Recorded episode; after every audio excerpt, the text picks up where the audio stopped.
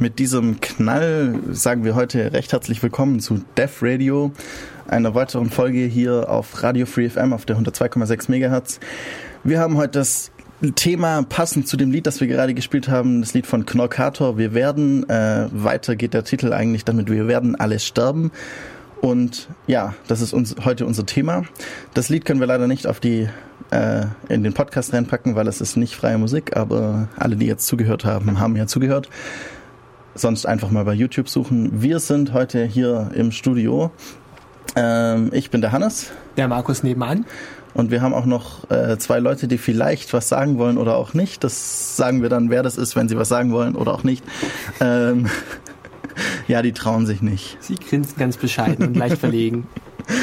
Ja, also unser heutiges Thema, wir werden alle sterben so ein bisschen, ich habe reingeschrieben, wir reden ähm, über Untergangstheorien, Gott und die Welt. Das schließt, passt so alles gut zusammen, würde ich sagen. Über wessen Gott? Äh, deinen oder meinen oder mich oder du bist vielleicht auch ein Gott, ich weiß nicht, oder irgendjemand oder Götter oder was, wir, was halt gerade so passt. Also es gibt ja verschiedene Gott, Götterbilder und dazu passen immer auch verschiedene Untergangstheorien und ja. Natürlich müssen wir auch, bevor eine Welt untergehen kann, erstmal das Weltbild dazu beleuchten. Ja, natürlich, natürlich. Ähm, ja, ich denke, wir steigen gleich so ein bisschen ein. Äh, jeder kennt ja so Untergangstheorien und ich habe bemerkt, als ich die Wikipedia durchforstet habe, dass das sogar einen Begriff hat, nämlich diese, diese Wissenschaft des, des, des Untergehens. Ähm, Eskatologie. Also SK, Eskata von irgendwie Taeskata, das altgriechisch, äh, die äußersten letzten Dinge und Logie halt irgendwie die Wissenschaft von etwas, also die, die Wissenschaft des äußersten letzten, äh, ja. Das Restaurant am Ende des Universums. Zum Beispiel. Ja, mit dem können wir gleich anfangen, wenn du willst. Da steht gerade so den. Herren. Ja, wir kennen auch alle ähm, den Planeten Makratea, eine Planetenwerft für alle Leute, die genug Geld haben, sich einen Planeten nach Wunsch bauen zu lassen. Und so sind da eines Tages ähm, super hyperintelligente Lebewesen in Form von Mäusen aufgetaucht und haben einen Planeten beordert, der zu zwei Dritteln aus Ozean besteht. Ja, den, den kennt eigentlich jeder jetzt, also sollte normalerweise jeder kennen, der jetzt gerade zuhört, außer vielleicht die Aliens, die dann irgendwann in ein paar tausend Jahren auf unseren Planeten kommen und die alten Aufzeichnungen von Def Radio in irgendwie archäologisch finden, dann äh, ja, dann kennen sie ihn eigentlich auch. Und dann Nur halt Beispiel vermutlich unter einem anderen Namen oder wissen nicht, wie man das ausspricht, dieses, dieses komische Wort äh, Erde.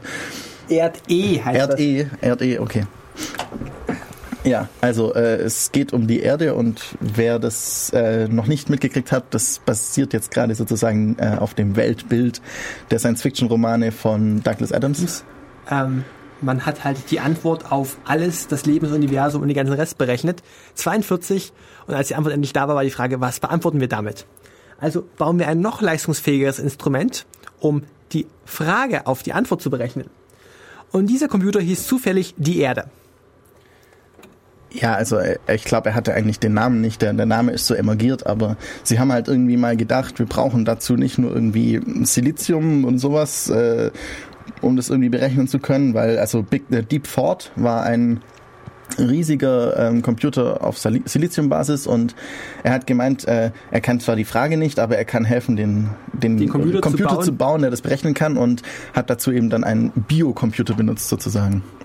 Ein Computer aus äh, eben Biomasse größtenteils und Gestein, nämlich äh, wir sind die Rechenmaschine. Bei Douglas Adams ist das Ende vom Weltbild auch relativ leicht abzusehen.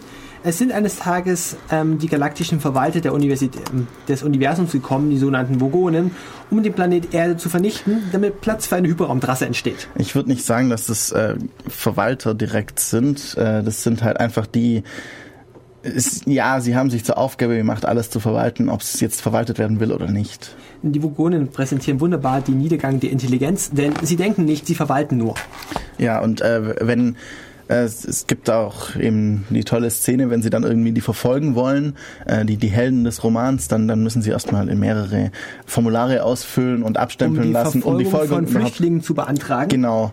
Äh, mehrfache Ausfertigung muss dann natürlich noch vom Captain gegengezeichnet werden und so bevor sie einen Hyperraumsprung auch nur antreten das können. Das könnte man an sich ja auch schon als, als Weltuntergang sagen, wenn eine Gesellschaft so weit ist, dass sie nur noch auf, auf Formalismen basiert und dann ist das ja schon eigentlich untergegangen. So. Richtig, denn die Erde im Buch geht nicht unter. Sie wird in den folgenden Romanen nochmal auftauchen. Ja, sie wird halt einfach nochmal gebaut, weil die ganzen Leute ganz viel Geld haben. Sie wird auch nochmal in den Paralleluniversen und Ja, in der Zeit überhaupt davor. und sowieso. Also äh, unbedingt lesen. Ganz toll und ganz tolle wenn ihr Welt. den entsprechend abgefragten Humor habt. So schlimm ist der doch nicht. äh, ja, passend zu Douglas Adams gibt es auch eben noch die Welt von, von äh, Terry Pratchett, die Scheibenwelt. Und ich fand es interessant, als ich eben, Doug, also ich habe zuerst Terry Pratchett gelesen, danach Douglas Adams. Und es ist fast der gleiche Humor und äh, auch die Welt, die Terry Pratchett benutzt, ist eigentlich schon angedeutet in Douglas Adams Ja. die Scheibenwelt, weil, weil die Makrateaner haben auch dann mal eine Scheibenwelt gebaut, weil das Leute ganz toll fanden. Wir sollten vielleicht mal die Scheibenwelt beschreiben.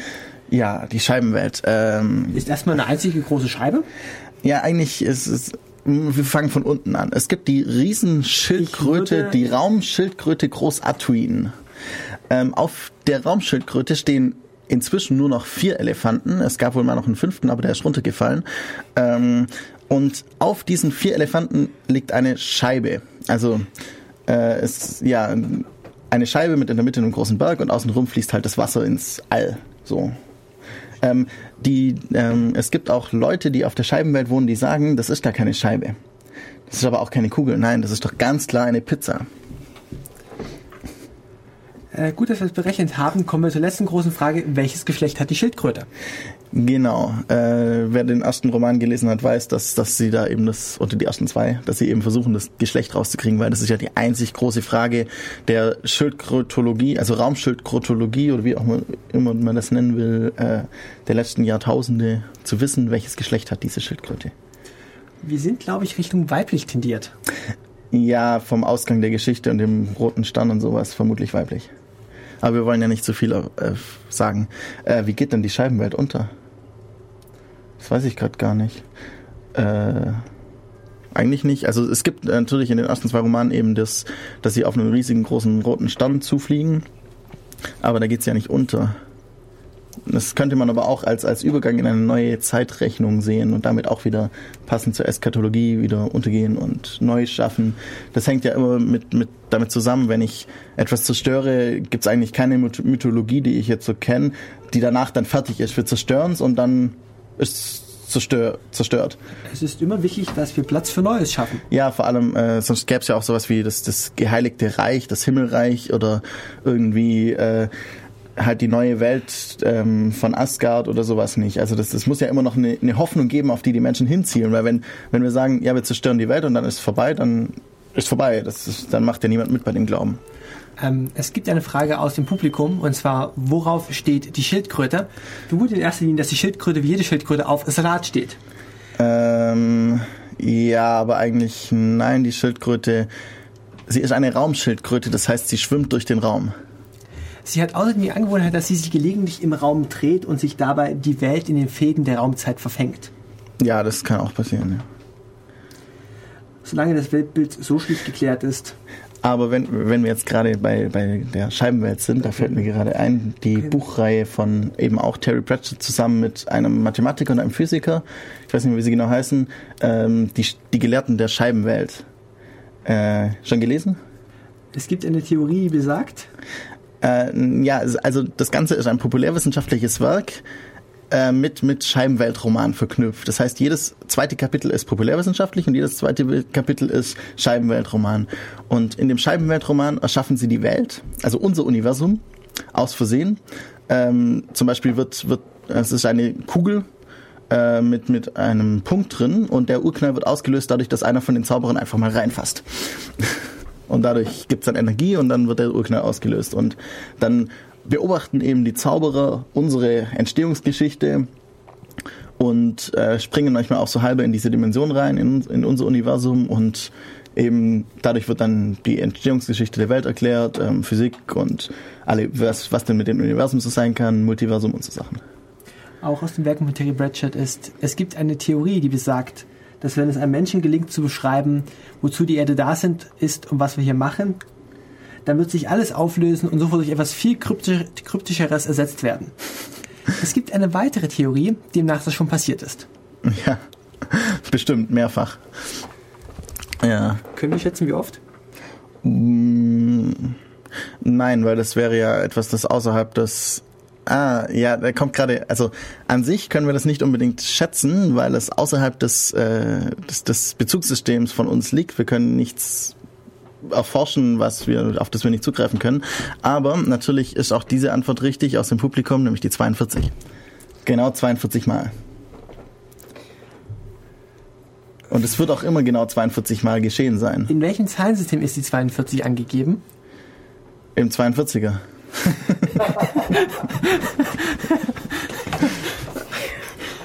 äh, natürlich, äh, also im, im, im universellen Zahlensystem der universellen Zahl 42, die für alles gilt und immer die richtige Antwort ist. Finde ich wunderbar, dass wir so einfach Theorien finden. Ja. Was wollten wir denn jetzt eigentlich noch drüber reden? Über was? Wir könnten den Weltuntergang über einen Coach-Empfehler herleiten. Wir haben noch auf dem Plan, neben den vier Mythologien, das CERN. Ja, jetzt mal wieder ein bisschen, also weg von der, von der Science-Fiction-Literatur und äh, obwohl die ja auch ähm, viel für uns so zum Nachdenken anregt und so und auch Multiversen vielleicht nicht unbedingt falsch sind. Es ist in erster Linie Gesellschaftssarkasmus. Ja, das auf jeden Fall in Science-Fiction-Fantasy verpackt. Also je nachdem, was es jetzt ist. Douglas Adam eher Science-Fiction, Terry Pratchett eher Fantasy. Jo. Aber jetzt eben wieder in die reale Welt zurück. Das CERN, das war ganz böse vor zwei Jahren, einem Jahr. Als der Large Hadron Collider das erste Mal angeschaltet werden sollte. Echt das erste Mal? So richtig mit, mit allen Zusatzmodulen und sowas irgendwie. Oh, Ich weiß nicht. Ich müsste richtig. Also der LHC, das Mess, wie sagt man, der, wie heißen die Messschiene, populärwissenschaftlich erklärt. Großer Hadronenbeschleuniger. Nein, äh, Ko Ko Teilchenbeschleuniger. Ja, Teilchenbeschleuniger. Also wir nehmen, wir nehmen einzelne Materieteilchen, wirklich einzelne Teilchen. Also irgendwie ein Goldatom oder ein Wasserstoffatom und äh, beschleunigen das auf nahezu Lichtgeschwindigkeit. Das ist die Idee dahinter. Und schauen, was passiert. Vielleicht nehmen wir noch ein anderes, das fliegt dem entgegengesetzt und lassen wir sie irgendwie kollidieren. Wenn sie schnell genug sind. Genau, wenn sie halt 99,9% der Lichtgeschwindigkeit haben oder so, da haben wir dann die Energie von, die Genf in einem Monat verbraucht, irgendwie innerhalb von einer Stunde verbraten, so ungefähr. Sie brauchen halt ziemlich, ziemlich starke Magneten, um so schnelle Sachen auf der Bahn zu halten. Also im Ring zu halten. Auf der Bahn wär- geradeaus wäre ja nicht so Problem, aber dann wäre die Strecke halt viel zu lang. Da wir, wir können sie nicht schnell genug beschleunigen. Und deswegen brauchen wir einen Ring, damit wir unendlich lange Strecke haben, wenn wir halt rum rumfliegen lassen. Und dazu brauchen wir dann wieder riesige Magneten, um sie im Ring zu halten. Die Magneten beschleunigen seitlich. Ja. Oder vorwärts. Und, und nach vorne muss ja auch noch gezogen werden. Also es gibt auch zum Beispiel die DESI in Hamburg. Das ist so ein kleiner linearer Teilchenbeschleuniger. Der schafft halt kein, nicht mehr annähernd so große Geschwindigkeiten, aber dafür ist halt nur ein gerades Stück. Der braucht halt nur Beschleunigungsmagneten, so mehr oder weniger. Und noch ein bisschen was, dass es halt gerade fliegt, aber nicht in die Kurve drücken muss es es nicht. Es hatten jetzt zu Beginn der Experimente beim CERN einige Kritiker ähm, Befürchtungen gehabt, dass kleine Nebeneffekte auf diesem beim Experiment entstehen könnten. Schwarze Löcher. Ja, also sie hatten, das, das war halt ein spezielles Experiment, bei dem sie irgendwie wieder zwei Wasserstoffatome oder irgendwie sowas zusammenknallen lassen wollten und dann halt ähm, eigentlich, glaube ich, rausfinden, ob sie dabei Masse verlieren und dann damit irgendwie entweder Stringtheorie oder Higgs-Teilchen oder sowas bestimmen können.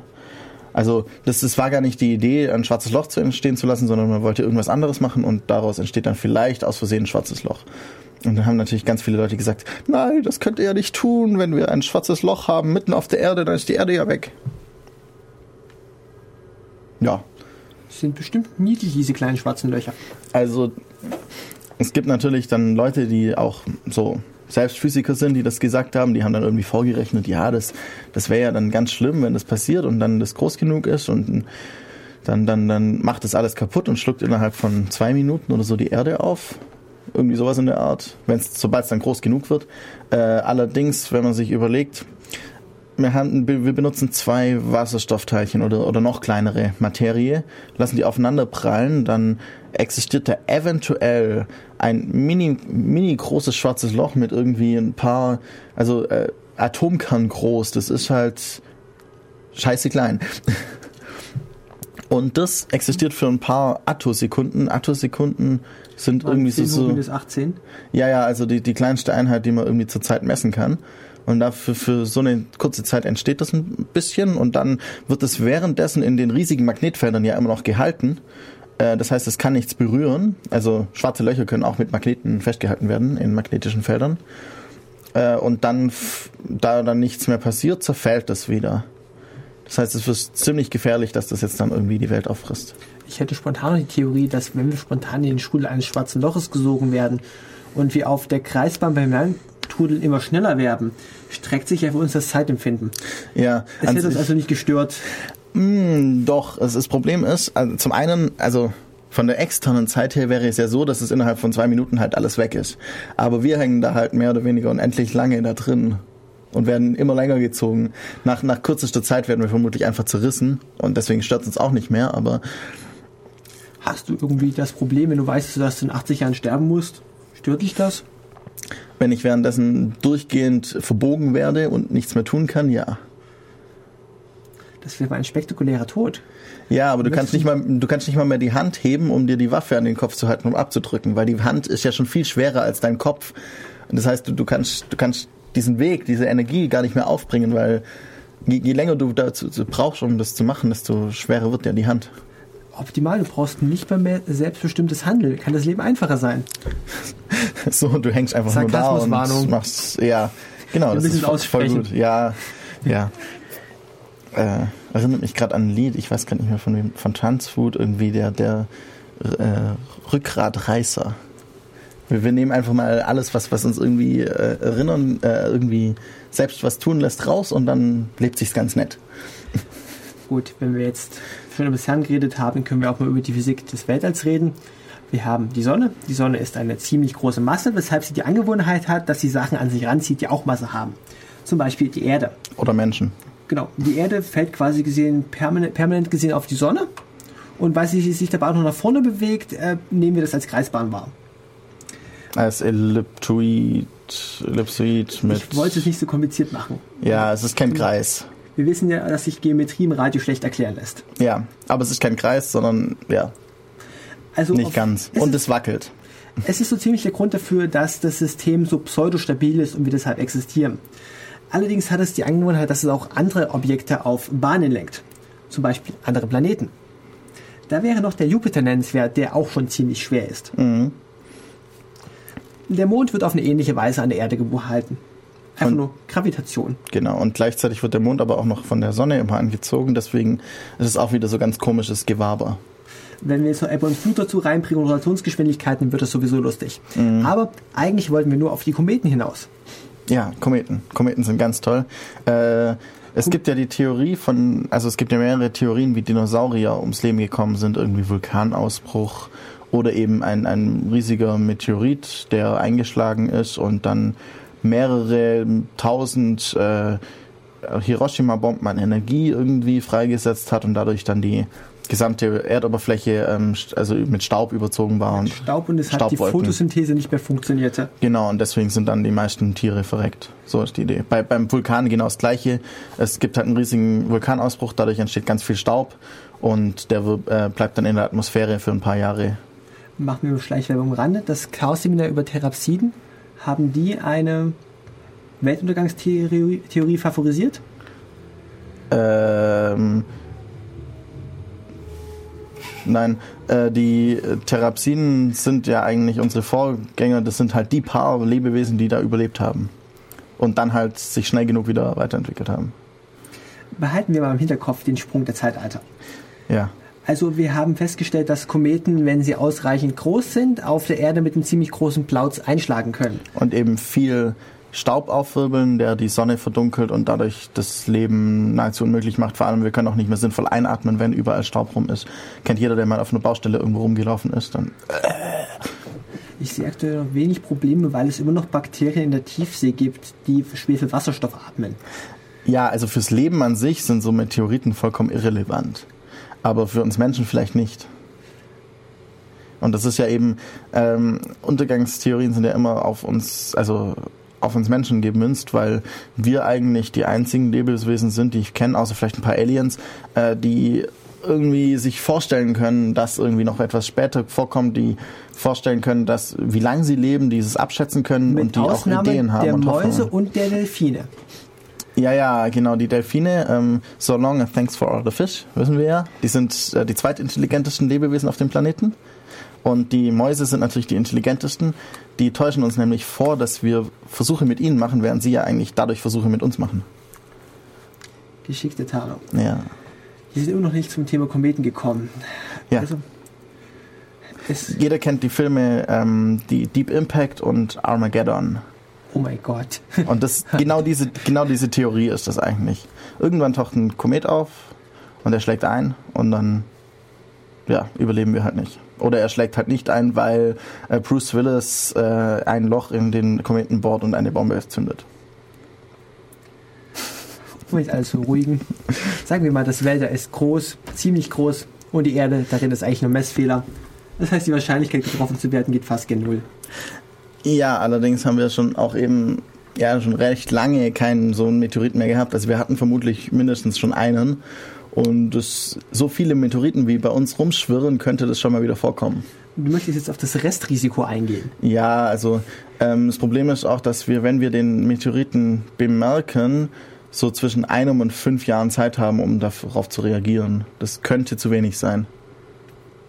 Also viel früher als, als fünf Jahre werden wir ihn nicht bekommen und äh, bemerken. Und wenn es dumm läuft, bemerken wir ihn erst ein Jahr vorher oder so. Auch mit ausreichend Tunnel bohren und Vorräten anlegen. Ja, vergraben und zehn Jahre lang äh, unter der Erde bleiben hilft vielleicht. Wir hatten ja festgestellt, dass es also Untergangstheorie heißt, dass unsere Ehre untergeht und nicht, dass Leben ausstirbt. Genau, ähm, also es eigentlich jede Untergangstheorie hat eine sozusagen eine Hoffnung am Ende, ein Licht am Ende des Tunnels. Es geht ist alles ganz böse, dann kommen die guten Götter und retten uns wieder. Also bei den äh, bei den äh, religiösen Untergangstheorien und bei den anderen so ja, wo es vielleicht keine Rettung gibt, ist wenn die Sonne sich ausdehnt.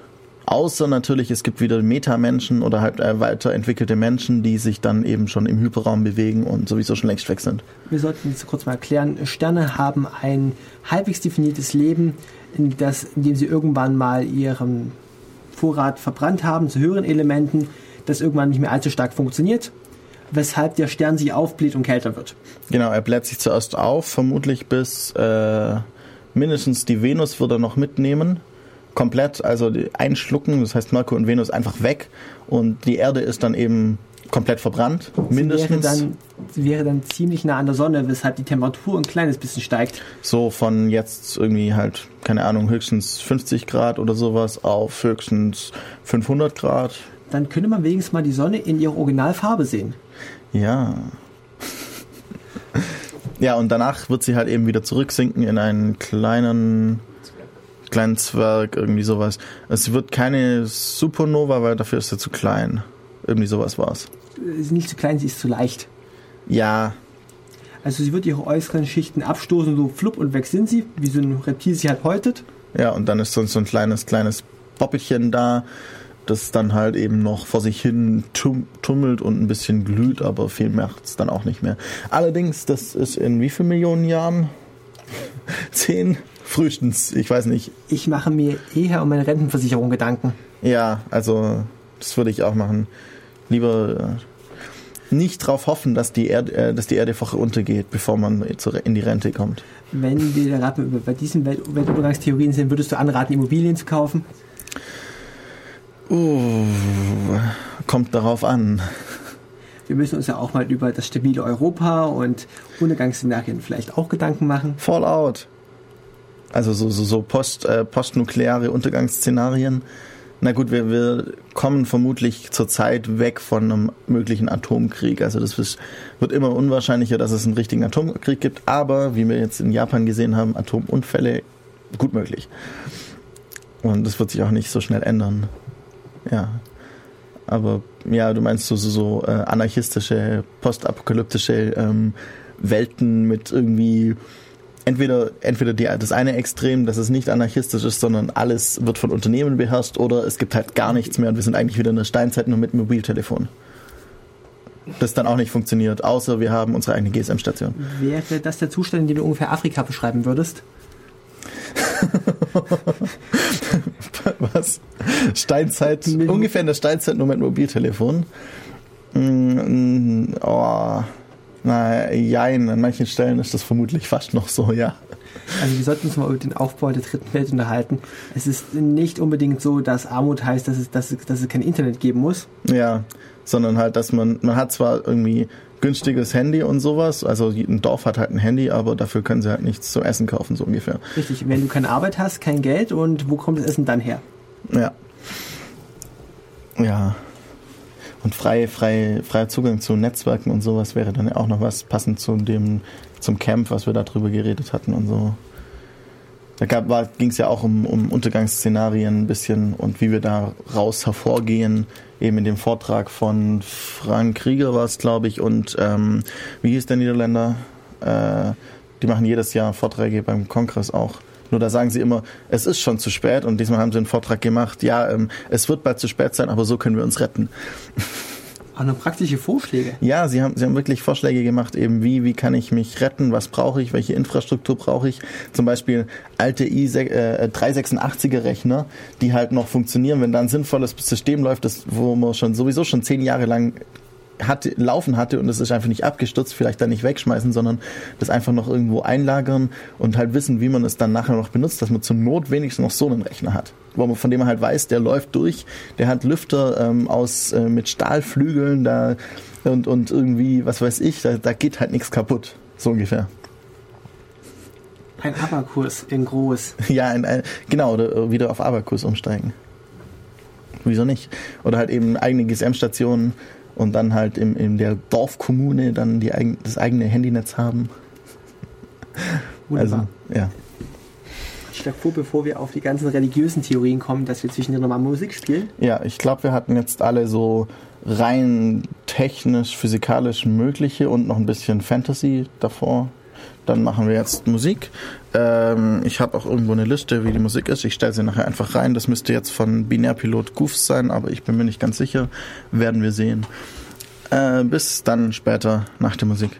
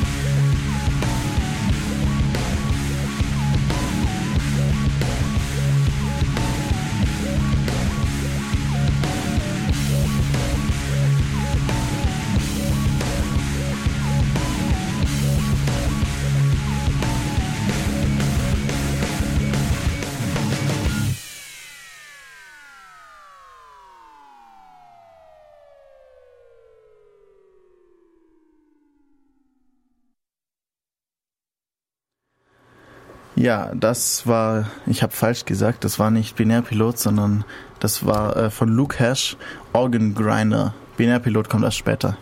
Vielleicht. Wenn Markus nicht andere Musik haben will, unbedingt. Ja. Ähm, ja, jetzt gehen wir mal so ein bisschen auf andere Untergangstheorien. Ähm, vielleicht, dazu müssen wir halt immer auch erst die, die, die Götterwelt oder ähnliches beschreiben, weil wir gehen jetzt auf die christlichen. Ähm, wir fangen mal mit der bekanntesten an, oder außer, außer der christlichen die bekannteste, nämlich die von den Mayas. Kennen wir ja irgendwie, jetzt vor einer Weile ist auch ein Film von Roland Emmerich gekommen, äh, 2012. Am 21.12.2012 ähm, endet das fünfte Zeitalter der Maya und deswegen geht da dann die Welt unter, wie wir sie kennen, in einem riesigen Erdbeben. Für den Fall, dass die Welt nicht untergeht, kommt neun Monate später eine große Überraschung. Ja, vermutlich. ähm, also an sich, vielleicht sollten wir kurz darauf eingehen, wie Maya so sich grob die Welt vorgestellt haben. Ähm, es gibt irgendwie Götter und die ähm, also die gesamte Welt basiert eigentlich darauf, dass äh, sich zu opfern oder Opfer äh, Göttern zu geben und halt damit irgendwie wieder die Götter am Leben zu erhalten. Die haben sich geopfert, damit wir am Leben und so weiter. Und es gibt eben mehrere Sonnen, also die Zeitalter. Ähm, und diese Zeitalter sind immer, gehen immer unter. Zum Beispiel jetzt das aktuelle Zeitalter wäre dann das Zeitalter der vier Erdbeben oder so irgendwie heißt diese Sonne oder wie auch immer man das nennen will. Und das heißt, es geht einem riesigen Erdbeben unter. Es gibt auch mal das Feuer und äh, der Leopard, da werden alle dann von Leoparden gefressen und sowas. Äh, und immer danach kommen dann immer wieder Götter und denken sich, hm, die Menschen waren doch nicht so schlecht und ähm, opfern irgendwie etwas von sich, um die Menschen wieder zu beleben. Zum Beispiel jetzt vom vierten Zeitalter aus, da haben irgendwie zwei Menschen überlebt unter einem riesigen Zypressenbaum, die wurden dann aber doch noch umgebracht und dann hat sich Quetzalcoatl kennt man vielleicht mal schon mal gehört, dieser Schlangengott hat sich geopfert und sein Blut gegeben, damit sich, damit die Menschen wieder auferstehen.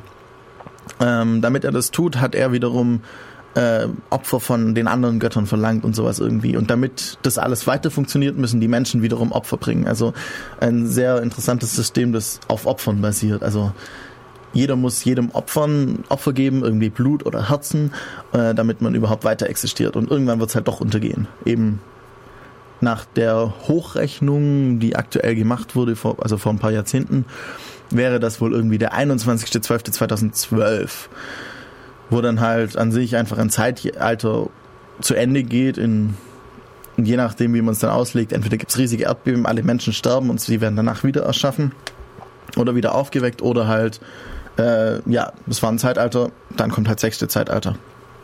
Weiß man nicht so genau. Aber es ist natürlich ein tolles Datum, 21.12.2012. Bietet sich halt einfach an. Markus sucht jetzt gerade das Who is Who der Götterwelt, ähm, weil er. Um die keltische Mythologie fachgerecht erzählen zu können. Ja. Weil ich die Göttergeschlechter nicht korrekt auseinanderhalten kann. Göttergeschlechter. Die Asgard wollten gegen wen kämpfen? Äh, Eisriesen, aber das sind eigentlich keine Götter, sondern das sind, das sind Ausgeburten des Bösen, so ein bisschen irgendwie. Und, und Feuerriesen und sowas. Bekommst du noch den Götterbaum und die Position der Götter zusammen? Es gibt Odin und äh, der hat zwei Söhne, Thor und Loki. Und die haben dann noch irgendwie so andere Leute. Und dann gibt es noch, gibt's noch irgendwelche Neffen, Nichten, was weiß ich was alles. Aber was genau weiß ich nicht. Aber es gibt auf jeden Fall Odin und der hat eben die zwei Kinder. Der hat dann noch eine Frau, von denen er die zwei Kinder hat. Aber der Loki war irgendwie gar nicht richtig sein Kind oder so, das weiß ich auch nicht mehr genau. Nur halb, halb Sohn, irgendwie sowas. Ja. Thor ist der mit dem Hammer. Oder auch mit der Axt, abhängig davon, in welcher Mythologie er dargestellt ja, wird. Ja, äh, Thor ist der Blitzgott. Der Donnergott, ähm, eben, ja, das, was beim Griechischen jetzt irgendwie Zeus wäre. So ungefähr. Und Odin, ich weiß nicht, was, was von was ist Odin, Odin die. Göttervater. Ich würde ihn wahrscheinlich eher mit die, Kronos gleichsetzen. Okay. Sogar so, ja, könnte sein. Loki ist äh, Verschlagenheit, also Hermes oder sowas in der Art. Aber ist ein bisschen komisch. Also man kann es natürlich nicht gleichsetzen, aber ja. Ich glaube, es es wird einfacher, wenn wir an der Stelle mal auf die griechische Mythologie und die Stirn der Die Götter griechische und römische können wir vermutlich besser vielleicht. Aber äh, wir machen zuerst die nördliche, äh, nordische fertig mit Asgard. Also von der Idee her irgendwie, die Asgard haben ja irgendwie mal die Eisriesen besiegt und deswegen existieren wir gerade jetzt und es gibt halt eben, ähm, wie heißt dieser, diese, diese tolle Turm, äh, Midgard. Midgard ist ihr, ihr Reich. Ähm, und dann kommen irgendwie, glaube ich, die Feuerriesen, fangen wieder, wegen irgendwas gibt es wieder einen Kampf. Ähm, alle menschlichen Krieger, also alle männlichen, äh, glorreichen Krieger, die sind äh, aufgefahren in ein äh, spezielles Reich, ähm, sozusagen die Welt der, keine Ahnung, irgendwie den Himmel oder sowas in der Art. Und die dürfen dann mitkämpfen bei dem Kampf gegen die Feuerriesen. Ähm, deswegen gewinnen auch nachher die äh, Asgard wieder. Oder halt, ja. Und äh, dann erschafft Odin oder Thor, ich weiß nicht welcher, ähm, wieder ein neues Asgard und äh, eine Thor. neue Welt. Thor. Ja. Und dann wird eben, gibt es dort halt eine neue Welt und alles ist toll und alle freuen sich. Markus liest und liest und liest. Ich lese, ja. Ähm, Odin, der größte Gott der Arten, ein Kriegsgott, aber auch der Totengott. Ah, der war tot. Okay. Totengott. Und Loki, ähm, der Gott des Feuers und Urheber des Bösen. Ja, genau. Das heißt, er ist auch ein bisschen das, was Prometheus auch noch ist, wenn er Feuer bringt. War, Lustig. Prom war Prometheus so böse? Nein, Prometheus ist ähm, der Bringer des Wandels an sich. Es ist ein Titan, der aber nicht direkt böse ist, sondern er ist einfach nur die Veränderung. Und er bringt halt das Feuer, das finden die Götter natürlich nicht toll, deswegen muss er. Äh, Er bringt die Menschen das Feuer. er bringt den Menschen das Feuer, genau, das, dadurch entwickeln sie sich, ähm, weil das Feuer ist die erste ähm, ja, E- Entwicklung, die ihnen halt irgendwie was bringt, die, äh, ja, die sie voranbringt in der technischen Entwicklung eigentlich. Etwas, das vorher exklusiv für die Götter gewesen ist und damit Genau. ein Frevel an der Götterwelt. Ja, wir sind jetzt aber wieder von, von Nord, Nordisch zu Griechisch gesprungen. Dann machen wir das jetzt einfach mal. Äh, griechische Götterwelt sollten wir kurz aufgraben von unten. Es gibt Zeus und Hera, die, die griechischen Die wir Obergötter. bereits als Götter kennen. Dann kam die Genau. Frage auf, wo bitteschön kommt eigentlich Zeus her? Genau, und wo kommt Hera her? Auch. Sie ist ja auch einfach so. Sie sind beide die Wurzel etwas, äh, die, die Ausgeburt etwas sehr viel älteren, und zwar nämlich die Titanen Kronos und Gaia. Ja. Äh, Also Kronos die Zeit ja. Kennt jeder vom Chrolographen? oder von eurem Crontab. Crontab, ja genau. Cronshop. Ähm, Ähm, also Kronos und Gaia sind die Ur, Ureltern der Götter. Und äh, Gaia ist eben die Erde, so im weitesten Mhm. Sinne. Und äh, ja, die haben eben die Götter erschaffen als ihre Kinder. Ich weiß nicht genau wie. Ähm, und irgendwie Kronos war halt böse. Der hat nämlich auch die Götter gefressen und sowas. Und dann haben sich die ähm, Brüder Zeus und Poseidon ähm, gegen ihn aufgelehnt, haben noch ein paar andere Götter um sich geschart, die irgendwie teilweise auch von Kronos abstammen, wie jetzt Hera und teilweise ähm, schon von den Göttern abstammen. Irgendwie, das ist ein bisschen ganz komisch und teilweise von was ganz anderem abstammen und irgendwie einfach plötzlich entstanden sind. Äh, und die haben sich eben aufgeschwungen und haben Kronos zerstückelt, in den Tartarus geworfen. Also die, die Hölle könnte man das nennen. Äh, und dort liegt er halt zerstreut und wenn er wieder aufersteht, geht theoretisch die Welt unter. Weil, dann, weil er wird dann natürlich sofort die Götter fressen. Wie war das vorhin mit dem Bringer des Wandels? Äh, Prometheus. Äh, ja, Prometheus ist auch ein Titan. Ist, glaube ich. Deswegen, das, das verstehe ich nämlich nicht ganz. Ich dachte irgendwie, dass die Götter, äh, dass die Titanen auch Abkommen sind von, von Gaia und dem Himmel. Das kommt vielleicht auch darauf an, wo man das nachliest und wer das genau dann sagt und so. Welche Abspaltung davon. Und dann würde es nämlich auch mehr Sinn ergeben, dass man halt eben, dass das wieder halt ein, ein Superkind hat, nämlich Kronos, und noch ein paar andere, Atlas, äh, Prometheus und so, ähm, die eben aber nicht so stark sind wie Kronos. Und die haben dann wiederum Kinder gehabt, teilweise vielleicht auch doch mit Gaia noch, also mit ihrer eigenen Mutter. Kronos mit seiner eigenen Mutter, das könnte auch sein. Und irgendwie Gaia hat dann, glaube ich, auch noch irgendwie mit was, mit, äh, mit dem Tartarus selbst Kinder gehabt. Also das ist dann nicht mehr plötzlich nur nicht mehr ein Ort, sondern auch ein, eine Personifizierung und das sind dann wieder ähm, irgendwelche komischen bösen Riesen und sowas. Äh, selbst kurz selbstgesponnene Weltuntergangstheorie, der Atlas hält das Dach der Erde, er hält den Himmel. Mhm. Und wenn der nette Mann mal Pause macht oder sich die Schnupfen fängt. Ja, dann also ähm, Himmel und Erde müssen getrennt bleiben. Äh, wenn Atlas den Himmel nicht mehr hochhält, dann stürzt der Himmel auf die Erde und alles fällt in sich zusammen.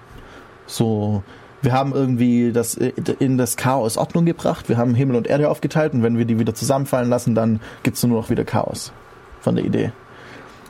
Fällt mir spontan das Computerspiel Diablo 2 ein. Es hat ja auch seine eigene Weltuntergangstheorie.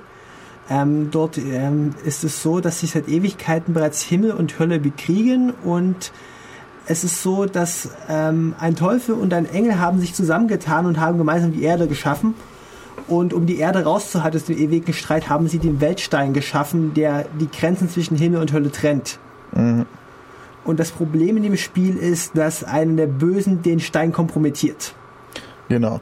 Also es, äh, ja, wir könnten jetzt sogar auf die Basis von solchen Dingen gehen so ein bisschen wie wie es äh, für jede Heldengeschichte irgendwie so und so viel Bausteine gibt, aus denen wir zusammenbauen, gibt es auch bei Weltuntergangsgeschichten eigentlich irgendwie sowas. Woraus könnte ich denn meinen eigenen Stoff bauen? Du hast irgendwie was Gutes und was Böses. Die haben irgendwie was erschaffen oder es ist halt etwas entstanden und die sind eigentlich dafür, das zu schützen. Also beide, weil sonst existieren sie vielleicht auch nicht, aber irgendwie das Böse kommt dann und macht alles kaputt. Weil es denkt, dass es dann doch noch weiter ähm, gut existiert oder so. Das wäre zum Beispiel eine Möglichkeit. Gibt es denn Geschichten, die anders entstanden sind, außer es gab schon immer Gut und Böse? Ähm, ja, es gibt dann noch die Möglichkeit, dass es etwas gibt, das über dem Guten und Bösen steht. Gerade zum Beispiel beim Christli Christlichen.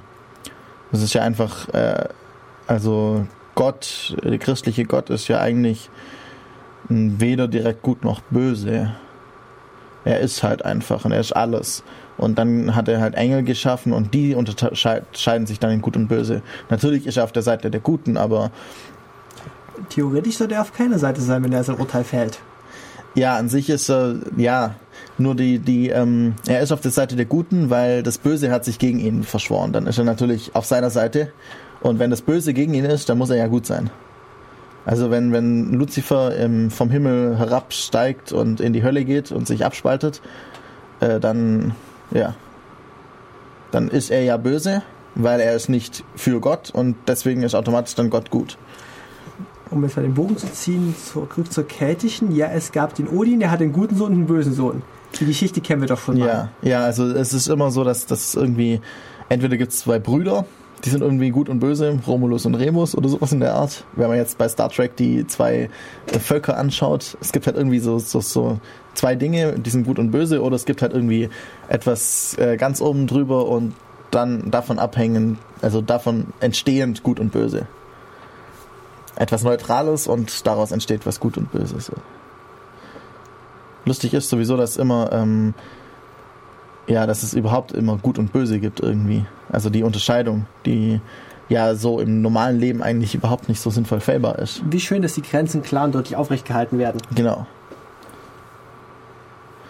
Ja, äh, Markus versucht gerade mir zu deuten, dass wir doch jetzt mal wieder Musik machen sollen.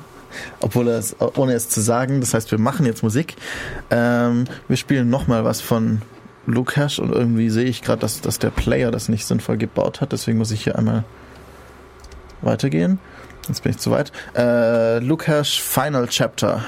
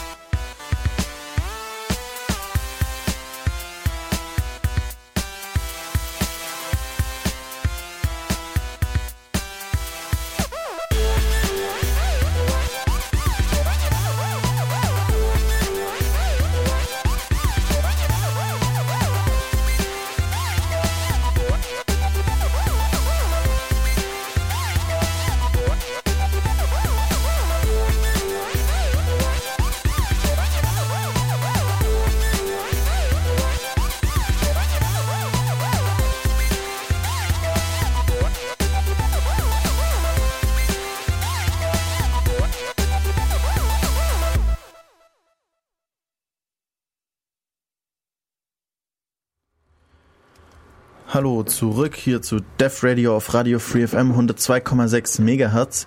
Wir haben jetzt fast schon eine Stunde rum und wir haben vorher gar nicht gesagt, wie ihr hier mitmachen könnt bei der Sendung. Natürlich wie immer im Chat auf ähm, irc.in-ulm.de im Channel Def Radio oder bei Twitter ähm, def-radio oder natürlich könnt ihr auch anrufen und live im Studio mit uns sprechen. Äh, die Nummer ist 0731 für Ulm, 0731 und dann die 938 6299. Ich wiederhole das nochmal, 938 6299. Unser heutiges Thema die ja, Weltuntergang, Untergangstheorien im weitesten Sinne, wir werden alle sterben, irgendwann. Wir hatten bisher so, so allgemeine Untergangstheorien und während Markus gerade noch äh, irgendwie, ah, wir haben einen Bibeltext der Offenbarung, weil, äh, die kennt ja vermutlich, die meisten Leute kennen diese, äh, ja, die Offenbarungsgeschichte aus der Bibel. Die meisten? Ja, man hat schon mal davon gehört, so die sieben Siegel und, und die und die Apokalypse und die vier Reiter und sowas. Äh, willst du vielleicht nicht mal vorlesen, gerade den Abschnitt da, den du da so schön gefunden hast? Dann sah ich, das Lamm öffnete das erste der sieben Siegel, und ich hörte das erste der vier Lebewesen, wie mit Donnerstimme rufen, komm. Da sah ich ein weißes Pferd, und der, der auf ihm saß, hatte einen Bogen. Ein Kranz wurde ihm gegeben, und als Sieger zog er aus, um zu siegen. Als das Lamm das zweite Siegel öffnete, hörte ich das zweite Lebewesen rufen, komm. Dann erschien ein anderes Pferd, das war feuerrot. Und der, der auf ihm saß, wurde ermächtigt, der Erde den Frieden zu nehmen, damit die Menschen sich gegenseitig abschlachteten. Und es wurde ihm ein großes Schwert gegeben. Als das Lamm das dritte Siegel öffnete, hörte ich das dritte Lebewesen rufen, komm. Doch sah ich ein schwarzes Pferd, und der, der auf ihm saß, hielt in der Hand eine Waage. Inmitten der vier Lebewesen hörte ich etwas wie eine Stimme sagen, ein Maß Weizen für einen Denar und drei Maß Gerste für einen Denar. Aber dem Öl und dem Wein füge keinen Schaden zu. Als das Lamm das vierte Siegel öffnete, hörte ich die Stimme des vierten Lebewesens rufen, Komm! Da sah ich ein fahles Pferd, und der, der auf ihm saß, hieß der Tod. Und die Unterwelt zog hinter ihm her. Und ihnen wurde die Macht gegeben über ein Viertel der Erde. Macht zu töten durch Schwert, Hunger und Tod und durch die Tiere der Erde. Ja, das war jetzt eben die, der Text in der Bibel, Offenbarung 6, 1 bis 8. Ähm, eben, ja, wie die vier Siegel, die ersten vier der sieben Siegel gebrochen werden und die vier Reiter der Apokalypse kommen. Wir gehen vielleicht nochmal von oben nach unten durch. Äh, wer sich mit christlicher Mythologie nicht auskennt, das Lamm ist immer äh, Sinnbild für Jesus eigentlich. Und das heißt irgendwie, ja, nach dem Text wird, ähm, öffnet halt eben Jesus dann die Siegel, so. Und eben, wenn das erste gebrochen wird, kommt der erste Reiter, das ist, ähm, Äh, ja, jetzt finde ich gerade den Text nicht. Was war der erste? Hier. Hatte einen Bogen. Ja. Ähm, Ein Kranz vor Sieg, Reinheit und Gerechtigkeit kommt da. Im Moment Gerechtigkeit kommt doch mit der Waage. Nee, der, der, mit der, der mit der Waage, das ist der Hunger, glaube ich. Äh, der zweite Reiter ist auf jeden Fall der, der Krieg. Ähm, er darf den, den Menschen die, ähm, den Frieden nehmen und damit sie sich gegenseitig abschlachten. Das ist der Krieg. Und äh, der dritte Reiter müsste dann Hunger sein und der vierte ist der Tod. Gehen wir weiter runter. Ja, der, der zweite, äh, der dritte ist Hunger. Der zweite ist der Krieg. Ähm, der erste ist irgendwie rein, ich finde find ich irgendwie komisch, äh, Gerechtigkeit und sowas. Ähm, und der vierte ist der Tod ähm, nicht durch Krieg, sondern durch eben Krankheit, oder einfach so Alterstod, sowas in der Art Furcht. Der Tod ähm, weg, losgelöst von irgendwelchen direkten Gefahren, sozusagen. Ja. Wer Terry Pratchett kennt, weiß, dass es noch einen fünften Reiter gibt. Nämlich das Chaos. Ähm, aber der hat sich irgendwann von den anderen vier Reitern losgesagt, weil ihm wurde es zu langweilig und deswegen wurde er jetzt Milchmann. Sag mal, warum heißt Macht zu haben eigentlich immer die Macht zu zerstören? Und nie die Macht aufzubauen. Äh, weil es die Apokalypse ist. In dem Fall, da muss man jetzt Sachen zerstören. Das ist der Sinn der Apokalypse, die Welt zu zerstören, zu richten und die, die gut waren, ins neue Himmelreich aufzunehmen. Und Ah. die anderen komplett zu vernichten einfach. Um auf die aktuelle politische Lage zu kommen, macht Facebook nicht das Gleiche, indem sie etwas aufbauen? Sie, sie benutzen ihre Macht, um etwas aufzubauen. Ja, eine große Datenbank bauen sie auf. Ja, Datenbanken sind voll gut. äh, wir haben, äh, ja, ähm, da es jetzt bei Pro7 in den Nachrichten angekommen ist, ist es jetzt die Wahrheit. Ähm, die Veröffentlichung des Statuses in, ähm, in sozialen Netzwerken ist nicht gerade sinnvoll, wenn man in den Urlaub fährt, weil sich dann der Einbrecher nicht mehr, mehr die Mühe machen muss, dich auszuspionieren. Weil du sagst ja selber, ich bin jetzt für eine Woche weg. Ich bin eigentlich der Meinung, dass du deine Tür offen lassen solltest, um die Einbruchsspuren an der Tür gering zu halten. damit es nicht so kaputt geht, ja. Weil sonst musst du die Türe auswechseln. Ja. Allerdings kurbelt es die Wirtschaft an, weil wenn du eine Türe auswechseln musst, das wird ja zum einen von der Versicherung gezahlt normalerweise und zum anderen, äh, das, das braucht ja dann einen Schreiner, der die Türe macht. Das ist ja eigentlich gut für die Wirtschaft. Wir stellen jetzt wieder fest, dass es eine Multi-Stakeholderschaft an jedem Untergang und jedem Neubeginn gibt. Und demzufolge möchten wir noch auf den netten Herrn Dr. Hans-Peter Uhl verweisen. Ja, genau, den hatten wir ja von, schon vor zwei Wochen mal auseinandergenommen. Also nicht ihn, sondern seinen Vortrag im Bundestag. Er hat gut und böse menschenverständlich erklärt. Nur leider etwas inkorrekt. Ja, ja.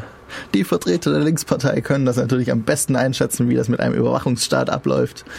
Ja, genau. Also ich muss ehrlich sagen, ich hätte ihn da wegen irgendwie Verleumdung hier so mal bisschen so ans Messer geliefert. Wir könnten mal seinen Doktortitel analysieren. Vielleicht finden sich auch schon Kopien.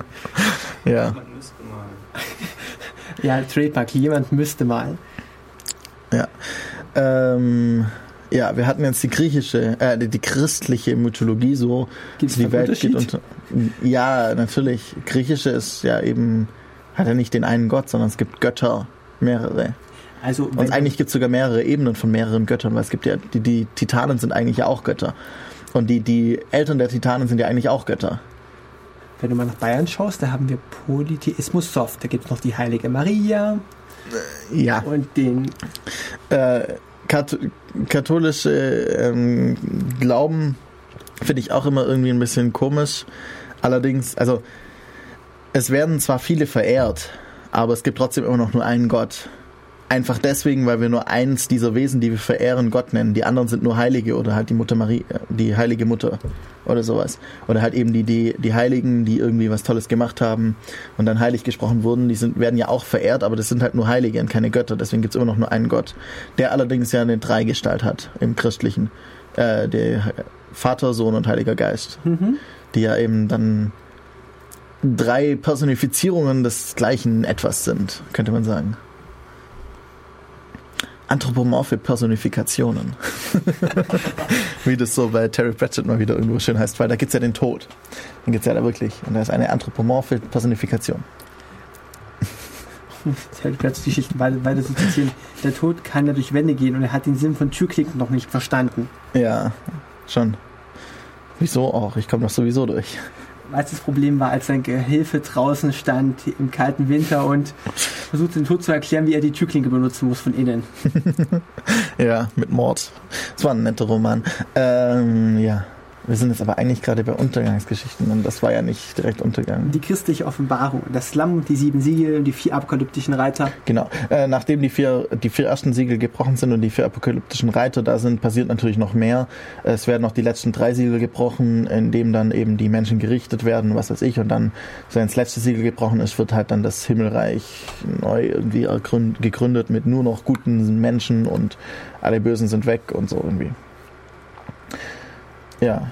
Äh, Griechisch und Römisch hatten wir schon ein bisschen so angesprochen, wenn halt wieder die bösen Eltern kommen, dann werden die guten Götter gefressen oder so. Ähm, jetzt genau mehr weiß ich dazu auch nicht. Ägyptisch ähm, läuft vermutlich einfach darauf hinaus, wenn äh, Apophis Oberhand gewinnt, gewinnt wieder das Chaos. Apophis war wer? Apophis ist der böse Schlangengott, das Chaos schlechthin, im Gegensatz zu ähm, Es gibt noch die Lady Osiris. Osiris ist nur ähm, Totengott.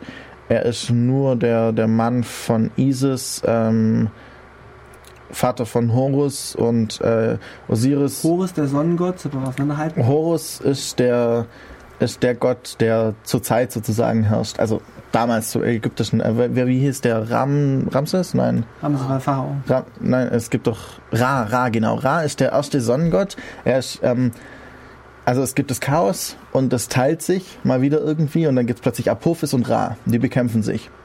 Ähm, Apophis ist das Böse, das Chaos und Ra ist das Gute, die Ordnung, das Ma'at oder irgendwie sowas nennt man das. Und ähm, Ist Ra, Ma'at wichtig? das ist, das ist die Ordnung.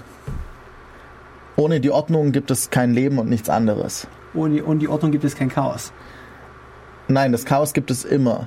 Wenn ich daraus gewisse Dinge rauspacke und den Rest wegschmeiße, der böse ist, dann habe ich nur noch die Ordnung. Oder die Ordnung ist das, wie das Chaos, Chaos geordnet wird. Genau, die Ordnung ist die, die, ist die Definitionsgrundlage des Chaos. Mm, Chaos ist alles. Und daraus nehme ich ein bisschen was. Ja, das ist jetzt wir philosophieren jetzt über Begriffe, aber wir wollen ja eigentlich kurz so an, angrei äh, anschneiden, wie die Ägypter das irgendwie sich vorgestellt haben. Ähm, also es gibt Apophis und Ra und dann ähm, gibt es durch Ra irgendwie nachher, der erschafft dann irgendwie, oder es entstehen dann noch die weiteren Götter, die dann teilweise einfach entstehen, teilweise sind die dann, je nachdem, wie sie dann, in, in welcher Zeit sie wie aufgeschrieben werden, sind zum Beispiel Isis und ähm, Osiris und Horus ähm, Kinder, äh, also Geschwister, oder Isis und ähm, kenne ich Isis? Isis ist Göttin der Weisheit und sowas. Und meine Katze. äh, und und ähm, manchmal ist auch Osiris und Isis ähm, Mann und Frau und Horus ist Kind von den zwei. Und das, das kommt immer drauf an. Es ist da ein bisschen durcheinander. Und an sich wird ähm, Ra wieder wird irgendwie wegge, ähm, also wird alt. Ähm, und eigentlich will Isis dann Osiris auf dem Thron haben, nur der stirbt dann irgendwie wegen irgendwas ähm, und wird deswegen Totengott. Woran Götter halt zu sterben? Ja, also er, er stirbt eigentlich nicht. Also seine, seine, seine, er ist dann nur noch Totengott und kann nicht mehr aus dem Totenreich raus. Aber er, er stirbt natürlich nicht, er ist unsterblich. Seine Macht wird geändert. Genau, er wird, er wird angepasst und wird, wird verformt und kann dann halt nur noch im Totenreich existieren. Und dann äh, Osiris Isis, dann äh, weil, weil Osiris es eben dann nicht mehr Herrscher sein kann, weil Ra ist irgendwie alt und ähm, sie schaffen noch irgendwie das dann auch Apophis zu binden, solange Ra auch weg ist und so, ganz komisch. Äh, und dann ist eben Horus der Herrscher. Das hängt auch zusammen mit den unterschiedlichen äh, Königreichen in Ägypten, das alte und neue Königreich und sowas, je nachdem, wer dann wo geherrscht hat, dann hatten die natürlich die Pharaonen ihre eigenen Lieblingsgötter und haben dann das irgendwie so angepasst, vermutlich. Meinst du wirklich, dass sich bei dem kurzen Nähe so viele Königreiche bilden konnten? Äh, es Wie gibt, viele? Zwei, drei? Äh, es gibt irgendwie fünf Äras. Wie nennt man das in der Mehrzahl? Ära. Ähren. Ähren. Nein. Ja, ich weiß nicht. Also fünf, fünf griechische Ähren oder sowas irgendwie. Die prädynastische Zeit, das Alte Reich, Zwischenreich. Also fünf wichtige. Und dann irgendwie, es es sieht eher so aus, als wären es acht. Wenn ich das nicht, nicht verzählt habe. Zehn. Mm, Ja, also äh, vor allem die, die Ägypter wurden dann ja auch nachher von den Römern so eingegliedert, so plopp, jetzt gehört ihr noch zu uns und dann war das Ganze plötzlich irgendwie wieder anders. Also, ja, wer, wer sich dafür mehr interessiert, kann es auch einfach nachlesen. Äh, wir hatten jetzt Griechen, Römer, Ägypter, was haben wir denn sonst Die noch? Maya hatten wir auch noch. Maya hatten wir schon. Wir hatten natürlich Terry Pratchett, äh, Douglas Adams und es gibt noch ganz viele andere Science-Fiction, Weltuntergangssachen. Eben gerade bei Spielen, Fallout zum Beispiel wäre ja ein postapokalyptisches Szenario. Also die Welt ist schon untergegangen und äh, in einem Atomkrieg und jetzt leben wir darin. In der untergegangenen Welt, die aber halt nicht gut ist, sondern schlecht, weil es geht allen beschissen, überall ist Strahlung.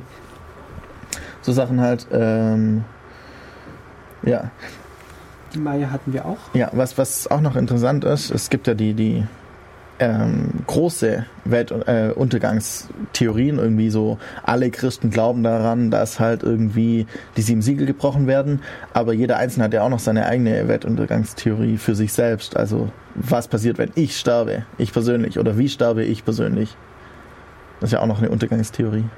Ich mache mir nur um die politische Lage in Europa Gedanken. Aber ansonsten. Ja, das wäre auch noch eine Untergangstheorie von, von, von einem Staatsgebilde oder von, von der modernen Gesellschaft und daraus entsteht dann vielleicht eine bessere oder eine schlechtere Gesellschaft.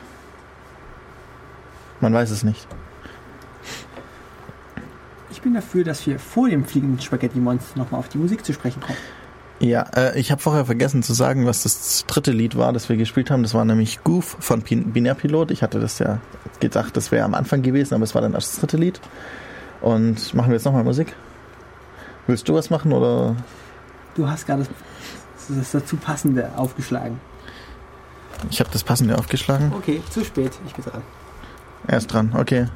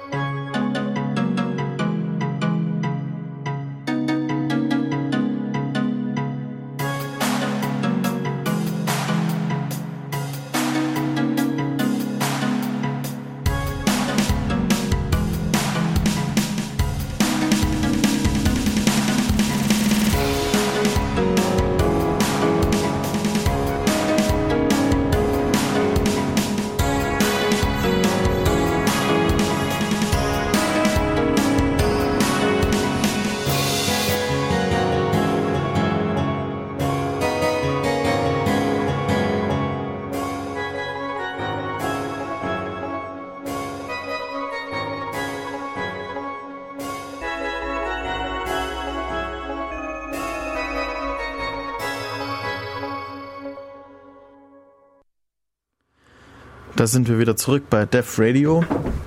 Heute mit dem Thema Wir werden alle sterben. Wir hatten jetzt schon einige Untergangstheorien vorgestellt.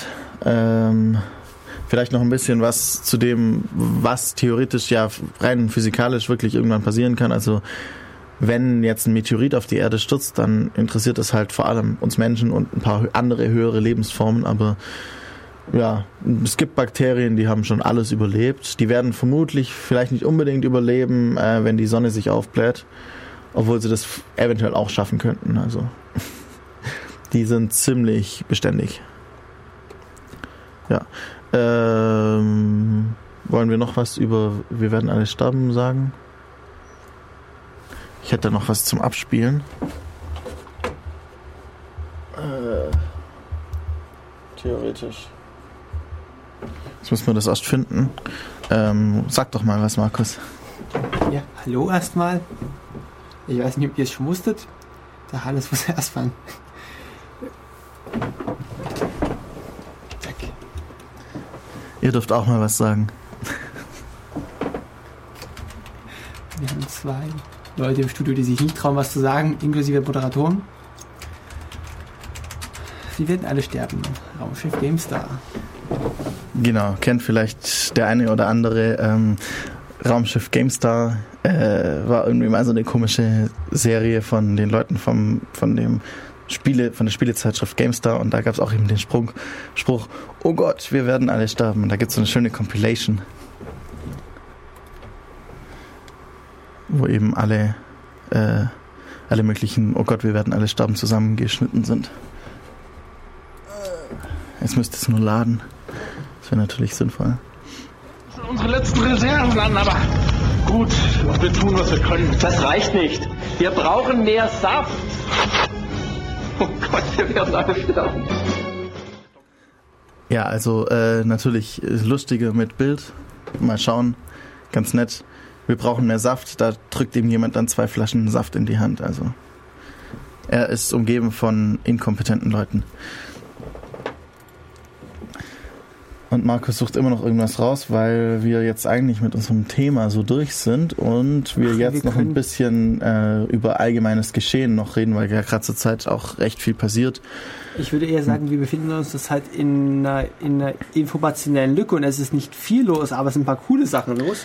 Ja, und, und das passt auch irgendwie doch wieder zum Thema, weil äh, es geht gerade so ein bisschen der Rechtsstaat unter, es geht die Eurozone unter und solche Dinge. Wir sollten es vielleicht mal begründen. Also der nette Herr Putin ist ja zurück.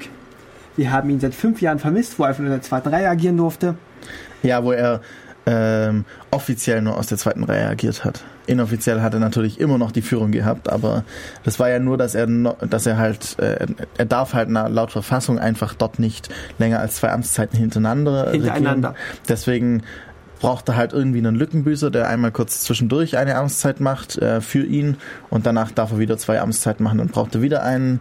Also vielleicht macht Medvedev das dann in zehn Jahren wieder, man weiß es nicht. Ja, und eben. Wobei ich mich frage, wenn es nicht Putin machen würde, wer wäre dann die Figur, die repräsentiert? Gute Frage, aber vielleicht hat man dann mal jemanden, der ein bisschen liberaler ist als Putin oder so. Also ich finde irgendwie schon ziemlich krass. Ganz lustig bei Putin sind natürlich immer seine Action-Fotos. Es gibt ja, er hat ja eine extra Fotografin, die nur Fotos von ihm macht, wenn er gerade seine Action-Szenen wieder hat. Also irgendwie Putin auf dem Pferd, Putin, der einen Geparden erschießt, Putin, der Bungee-Jumping macht, Putin, der im Panzer fährt. Ist doch schön, dass der Mann noch Freizeitbeschäftigung hat. Das ist halt alles nur PR. Das ist absichtlich so gemacht, dass, dass er immer halt so als der tolle Held, der Alpha-Mann eben präsentiert wird. Hat dafür extra Fotografin. Voll gut. Hast du Theorien, was Politiker machen könnten, um sie ins rechte Licht zu rücken, wenn sie mal unangenehme Sachen machen? Zum Beispiel, wir hätten dann in Deutschland gerade ein paar Vertreter, die mit einer Gefahr Überwachungsvor Schlägen? Nun ja, sie müssten, sie müssten sie nur zur richtigen Zeit machen. Eben kennt man ja, ähm, unangenehme Dinge werden während Fußball-WM oder ähnlichem äh, beschlossen. Äh, also entweder man macht das, man versteckt die Nachricht oder man macht dann halt irgendwie eine Steuersenkung direkt danach oder so. Das geht manchmal auch. Was für sonst in Nachrichten? Der Schultrojaner hat. Das habe ich gar nicht so richtig mitgekriegt, weil ich beschäftigt war mit allem Möglichen. Also es kam ein Vorschlag aus Bayern, dass man auf 1% der mindestens 1% der Computer einen Trojaner installieren sollte, der überwacht, ob die Lehrer urheberrechtlich geschütztes Material illegal verwenden. Ah, von wem kam der? es hat mich dann doch nicht weiter interessiert. Das ist eine der vielen Ideen, die ich als PR abgetan habe. Aber im Gegenzug dazu hat, okay. auch, hat auch die UNESCO ein Schreiben für freie Bildung herausgebracht. Und zwar es ist ungefähr ein 20-seitiges Dokument, in dem sie behaupten, ähm, das Geld, das wir in Bildung stecken, ist seit Jahren konstant, aber die Anzahl der Absolventen nimmt zu. Mhm. Das heißt, wenn das Geld konstant bleibt, wo muss es dann hinfließen? Und sie stellen Anforderungen an freie Dokumente und Lehrmaterialien, die man verwenden sollte. Ja, also Open Access ist ja schon äh, lange ein Thema immer wieder. Wenn jetzt die UNESCO dafür ist, ist das schon mal ein großer Schritt. Also Open Access einfach äh, für Bildungseinrichtungen und Universitäten und so weiter ähm, freien Zugang zu Daten. Vor allem bei Universitäten ist es immer ein bisschen komisch. Jemand ähm, schreibt etwas, veröffentlicht es bei einem Roman, äh, bei einem Verlag und dann muss die Universität, von deren Geld das erschaffen wurde, dieses Wissen, also die, wo das geforscht wurde, äh, für das Buch beim Verlag wieder zahlen irgendwie. Es ist meist so, dass die Verlage verlangen, dass man seine Rechte am, seine Vermarktungsrechte am Werk abtritt. Genau. Und das ist halt ein bisschen unschön, wenn eigentlich der Staat oder wir Steuerzahler über äh, unsere Steuern Wissenschaft ge, ge, ge, ja, bezahlt haben und, und es dann nochmal bezahlen müssen, wenn wir es an, an der Uni wieder benutzen wollen. Also, weil dann die Bibliothek muss dann wieder Geld reinstecken, um das zu bekommen. Das ist irgendwie, ja, da eben Open Access einfach, wenn die Leute es einfach unter Creative Commons stellen oder sowas, das wäre sinnvoll. Wo wir gerade bei offenen Daten sind, ähm, es war ein deutscher Jurastudent, der in der irischen Facebook-Niederlassung die Herausgabe seiner Daten nach EU-Recht gefordert hat.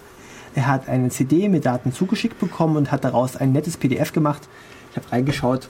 Es hat ein bisschen mehr als 800 Seiten und sie speichern so mit wem, wie, von wen du, wen du jemals eine Freundschaftseinladung gesendet hast, wen du von wem du jemals eine bekommen hast, wann du sie angenommen hast, wann du sie abgelehnt hast. Was Auch mit du, Zeitraum? Ja. Okay. Was du jemals an Nachrichten geschickt oder empfangen hast und sie speichern außerdem, ob du die Nachricht als gelöscht markiert hast. Ah. Sie löschen die Nachricht nicht. Sie Natürlich nicht. Macht Google doch auch nicht bei den Mails. Wofür denn? Wir haben genug Speicher. Speicher kostet nichts. Außer zur Zeit jetzt gerade Festplatten sind überteuert, weil irgendwie in Thailand war es doch, glaube ich, haben sie gerade Probleme, Motoren für die Festplatten herzustellen, weil der Lieferant überflutet ist. Genau, das sind Samsung und wer war noch der andere Hersteller? Ich das weiß zwei nicht große genau. Hersteller mit über 50 Prozent äh, betroffen. Ja, deswegen äh, kriegt man gerade keine Festplatten mehr. Western Digital. Danke. Danke aus der zweiten inoffiziellen Reihe. Die nicht existiert, weil ja, wir sie nicht benannt haben. Der Kollege aus der zweiten Reihe hat mal nachgeschaut. Also die 2 Terabyte Platten letzte Woche noch bei 62 Euro. Dann mal auf 130. Ja, also ähm, das war bei uns auch an der Uni, die haben irgendwie halt noch Platten gebraucht für was. Und das Einzige, was sie noch bekommen haben, waren 250 Gigabyte Platten. Irgendwie. Wo sie halt dann irgendwie fünf Stück bekommen konnten für einen Preis, der von 40 Euro oder sowas, was halt wirklich überteuert ist. Hat die Uni nicht erst letztens ihre alten Platten verschenkt? Das war nicht, das war nicht die Uni, das war ein, ein kleines Organ der Uni, das, also so fachschaftsähnliches Organ, das es gebraucht hat. Also in dem PDF von ihren Studenten kamen einige lustige Sachen hervor. Wahrscheinlich wird alles gespeichert, was du jemals angeklickt hast, aber auch deine, auch, auch deine Kreditkarteninformationen, deine Namensänderungen sind hinterlegt. Ja, natürlich. Also ähm, es kostet nicht wirklich viel, Daten zu speichern.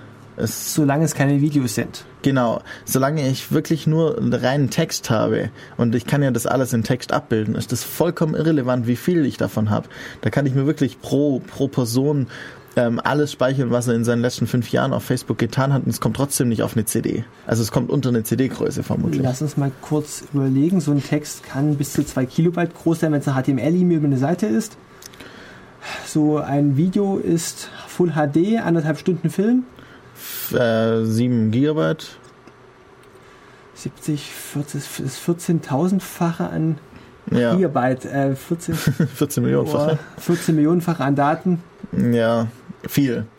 Also, Also viel, viel, viel. ja, also Text ist überhaupt kein Problem und das ist natürlich, das geht immer mehr so in die Richtung, wo wir uns auch fragen müssen, wollen wir irgendwie was wie Post-Privacy oder wollen wir irgendwie unsere Privatsphäre behalten und inwieweit wirkt sich das aus? Gerade auch wieder mit dem, wenn ich meine Status-Messages äh, gebe, kommen ja dann die Diebe. Das ist, funktioniert jetzt schon, wenn ich das selber mache.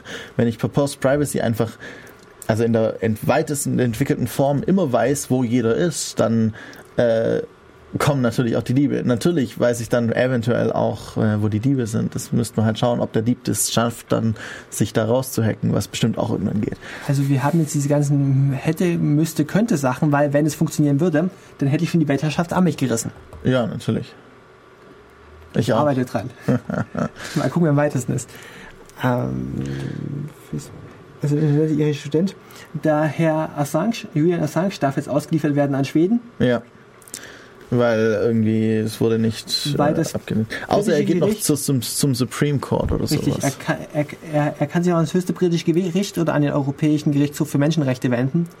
Und zwar haben die Briten entschieden, ihn auszuliefern mit der Begründung, dass keine Gefahr für ihn drohe, dass er weder in die USA ausgeliefert werden würde, noch sonst irgendwie angegriffen werden könnte. Das heißt, es Okay. spricht nichts gegen die Auslieferung. Wieso ähm, wollten sie ihn denn äh, ausgeliefert haben, die Schweden? Ähm, die Schweden suchen mit Haftbefehl gegen Assange und es gemeint ist, es liegt keine Anklage vor. Es gibt einfach nur einen Haftbefehl. Äh, funktioniert das überhaupt? Ein Haftbefehl ohne, ohne Grund? Ähm, Genau, das ist das, was der Herr Assange anstreitet, was das britische Gericht nicht einsehen wollte, weshalb ihm jetzt noch die Möglichkeit zum Europäischen Menschenrechts der Gerichtshof? Europäischer Gerichtshof für Menschenrechte ja. aufgehalten wird. Äh, du, du sagst den Namen gerade immer falsch für die, die nicht Wie schließen könnten. Assange. Französische Äh, Aussprache. Assange? Assange. Er ist. Assange. Er ist Australier. Wie würden Sie Australier aussprechen? Keine Ahnung. Assange. Assange. Keine Ahnung, aber es ist eben französisch ausgesprochen. Er soll in Schweden offiziell verhört werden. Okay. Äh, da frage ich mich halt auch, wenn ich einen Haftbefehl ausstellen kann ohne Grund, äh, dann, dann haben wir doch auch schon wieder eben den Untergang des Rechtsstaates gerade. Äh, wir haben Auch, auch, wenn das nicht unser Rechtsstaat ist, sondern der direkte Nachbar. Aber ähm, naja, wir haben noch die anderen direkten Nachbarn Russland. Wir haben den netten Herrn Berlusconi, der sich auch seine Späße was kosten lässt. das Lustigste über Berlusconi fand ich ja immer noch, als ich das vor, vor ein paar Tage, Tagen gelesen hat. Irgendwie im Dezember gibt's wieder eine Vertrauensabstimmung, nachdem er jetzt erst vor, vor ein paar Wochen schon eine hatte. Wie Ähm, ähm, diesmal? Es ist dann die 52. in seiner Karriere als Politiker. Die 52. Vertrauensfrage über ihn. 52! Ihr müsstet doch so langsam mal kapiert haben, dass er nichts kann, wenn er 52 Mal die, oder natürlich, er hat schon 22, 52 51 Mal überstanden, da kann es locker auch noch das 52. Mal überstehen. Es ist natürlich klar, also wer es so oft schon überstanden hat, der muss ja einfach gut sein. Du bist immer nur abgehärtet. Ja. Also ich würde bei dem Mann doch glatt mal in die Lehre gehen. Also, Ja, also sehr, sehr interessant, wie man, vor allem, ich habe auch nicht verstanden, als die äh, Italiener ihn wiedergewählt haben, nachdem er, war, war ja eine Weile lang nicht mehr, da war irgendwie ein anderer, das lief halt auch nicht so gut und dann haben sie ihn wiedergewählt, obwohl er währenddessen fast verurteilt worden wäre und, oder war verurteilt sogar in manchen Sachen, musste, ähm, es ist klar, dass er die komplette Presse unter Kontrolle hat und alles, aber ja. wir kommen nachher noch auf die anderen Teile der Presse. Wir, wir machen unseren Schwenk auf der Landkarte weit im Uhrzeigersinn Frankreich. Frankreich hat so ein kleines soziales Problem, dass nur 50 Prozent der Einwohner Steuern zahlen, weil sie entsprechend viel Einkommen haben. Und sie haben so komische Sachen mit ihrer Gesetzgebung, zum Beispiel die Three Strikes Out Regelung für Urheberrechtsverletzer. Ja, die hatten wir auch schon vor zwei Wochen angesprochen mit Kauder Strikes, weil Kauder wollte das ja auch in Deutschland. Ja. Äh, der Herr Kauder, der die Urheberrechte für seine Webseite, die Bilder Und dann hat er die Urheberrechte gekauft. Gekauft. Sehr gut. Er hat die Urheberrechte gekauft, hat er selber gesagt. Äh, ich frage mich, wie er das gemacht hat, aber ja. Und natürlich machen wir weiter im gegen den Uhrzeigersinn in Europa. Kommen wir doch mal nach England. Wen gibt's denn in England? Den netten Herrn Murdoch, Murdoch. Ja. der mit seinen beiden Söhnen im Aufsichtsrat sitzt und äh, nicht ganz die Mehrheit an, an seinem Unternehmen hält. Nicht ganz die Stimmmehrheit. Okay. Die News Corporation war aufgefallen, weil sie einige Jahre lang die Telefone von Opfern und Politikern abgehört haben, um Schlagzeilen zu generieren. Ja. Ja. Das ist so das Weltuntergangsszenario, das ich sehe. So die europäischen Nachbarn entfernen sich immer weiter von Richtung Demokratie weg. Wir aber auch, wenn, wenn ein Staat von einer Firma, die illegale Software produziert, illegale Software kauft und sie dann ähm, illegalerweise gegen ähm, Leute einsetzt, ähm, und dann noch sagt, dass es legal gewesen wäre, dann ist das auch nicht mehr in Ordnung. Ja, Moment, Siehe Moment. Staatstrojaner. Was heißt denn hier illegal? Nur weil es mal eine rechtliche Grauzone gewesen ist, die Nur vielleicht weil- ein bisschen schwarzgrau war. Ja, ja, ein, ein Unternehmen hat, hat Digitask verklagt, weil sie ähm, wettbewerbswidrig gehandelt haben, weil sie illegale Software erstellt haben. Voll gut. Ähm, also ein Staat, der, der legale Dinge tun muss. Er könnte natürlich das Gesetz verändern, aber das hat er ja nicht getan, sondern er hat halt einfach gesagt, äh, wir kaufen jetzt mal Software, die nach Hackerparagraph eigentlich illegal ist. Wir setzen die ein äh, zu etwas, das nach dem Hackerparagraph auch nicht legal ist, nämlich ähm, die Verwendung im eigenen Netzwerk zur Kontrolle des eigenen Netzwerks. Das ist ja eigentlich so irgendwie, da darf ich auch Nmap benutzen, wenn ich es bei mir benutze. Sobald ich einen anderen Rechner ausspioniere, darf ich es eigentlich nicht mehr benutzen. Äh, und dann macht er das noch so, mit illegal, also mit Software, die er selbst auch nicht einsetzen darf, unter dem Gesichtspunkt, also die Software an sich tut halt Dinge, die er nicht tun darf. Das ist halt vom Verfassungsgericht ganz klar wieder äh, gesagt, technische Maßnahmen.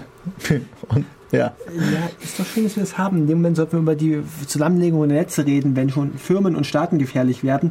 Das Unity Media, die haben welchen Anbieter für gefuttert? Die haben eine, die haben, haben 1 1 aufgekauft, oder? das kann sein, weiß ich gerade nicht. Die wollten KBBW aufkaufen. Ja. Und das gefällt den Und- deutschen Wettbewerbshütern Ja, und nicht. dafür wollten sie jetzt dann irgendwie die, ähm, was wollten sie schließen? Sie- äh, die, wollten die die, die Verschlüsselung- Verschlüsselung wegschmeißen von Kabelfernsehen. Die Standardverschlüsselung von Kabelfernsehen, von dem normalen Kabelfernsehen wegschmeißen, dass man nicht mehr ihre Buchsen, äh, ihre äh, Receiver braucht, sondern irgendwie halt jeden Receiver benutzen kann. Dafür.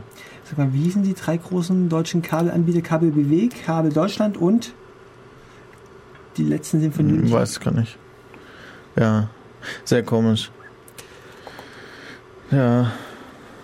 ganz- also- das, das kommt irgendwie ähm, so ein bisschen dieses, diese Ver, Ver, ähm, das Konglomerieren oder wie auch immer von, von Unternehmen läuft so ein bisschen auch auf ein mögliches ähm, Post, ja, man könnte sagen postapokalyptisches äh, Szenario hin, nämlich äh, Regierungen braucht man doch eigentlich nicht.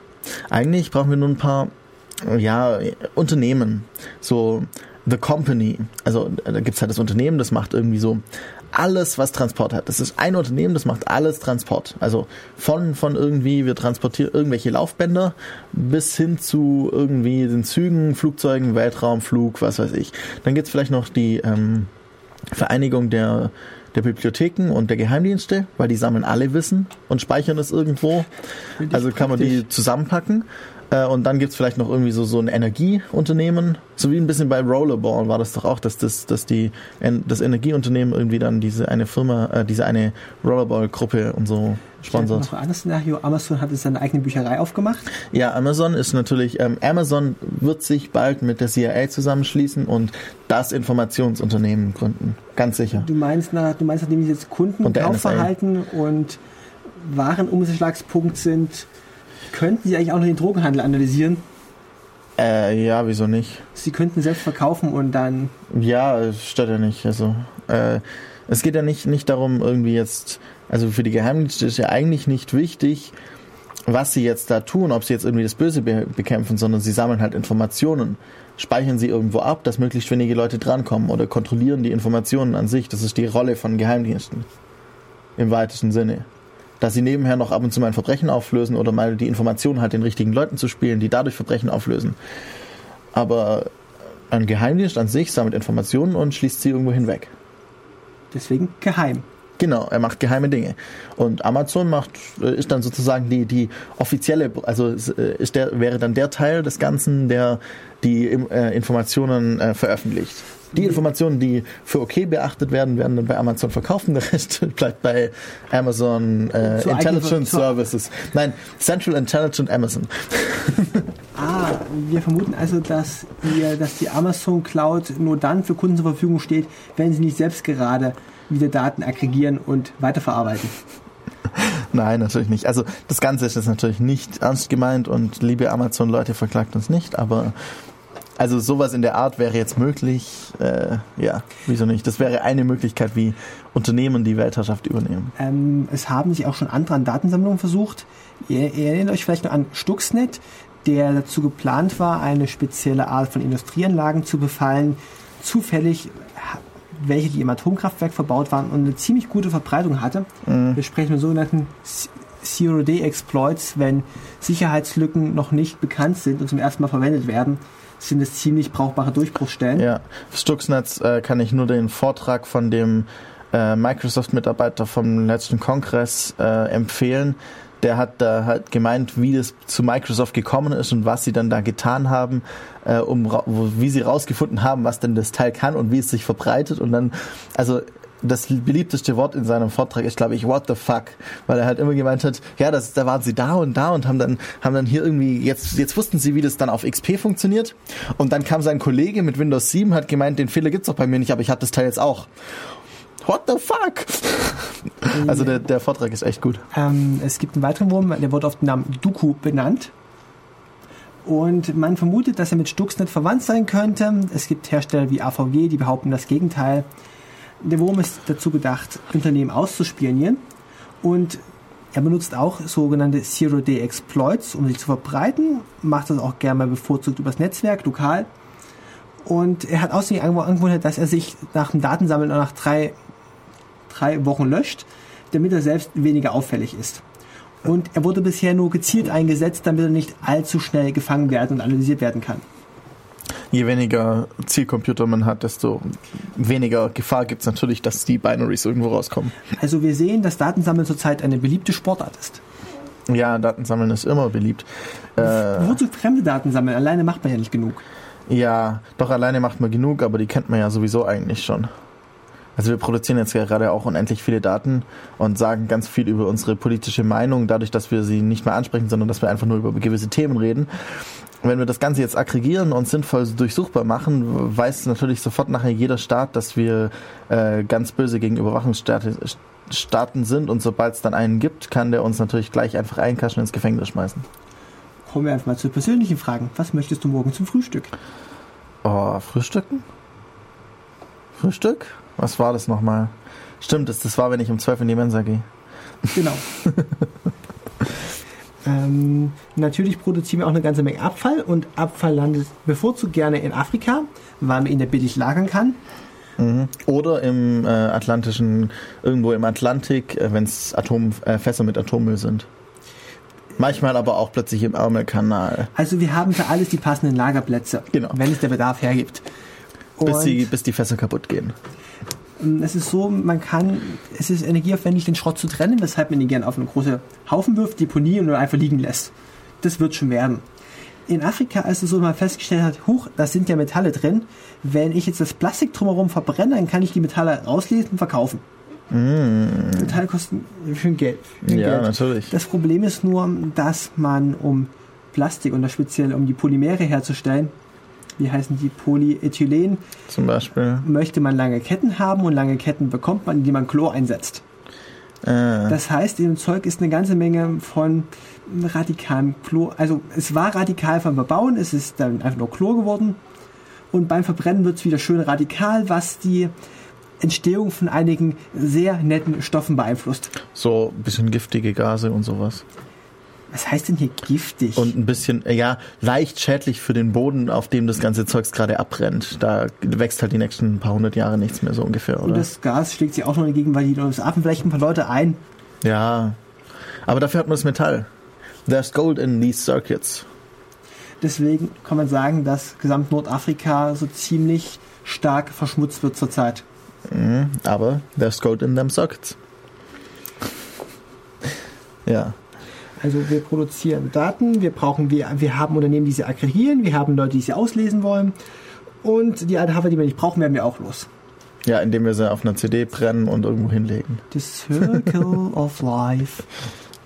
Wir nehmen einfach die, äh, die, ja, also lustig sind ja immer, je mehr Daten ich habe, desto mehr Daten werde ich auch verlieren. Und was war das jetzt gerade wieder bei, bei ähm, Gesundheits, also Daten von irgendwelchen Gesundheitsdiensten, Ämtern, was weiß ich, wieder, die erst wieder ja, unterwegs waren. Schrecklich. Ja. Ähm, wir sind jetzt eigentlich soweit am Ende angelangt. Wir haben jetzt noch die letzte halbe Stunde quer durchs Beet äh, mit Ereignissen äh, totgeschlagen. Wir spielen jetzt nochmal Musik ähm, und melden uns dann nachher nochmal mit ein paar Veranstaltungshinweisen und ähnlichem. Und ja, bis gleich.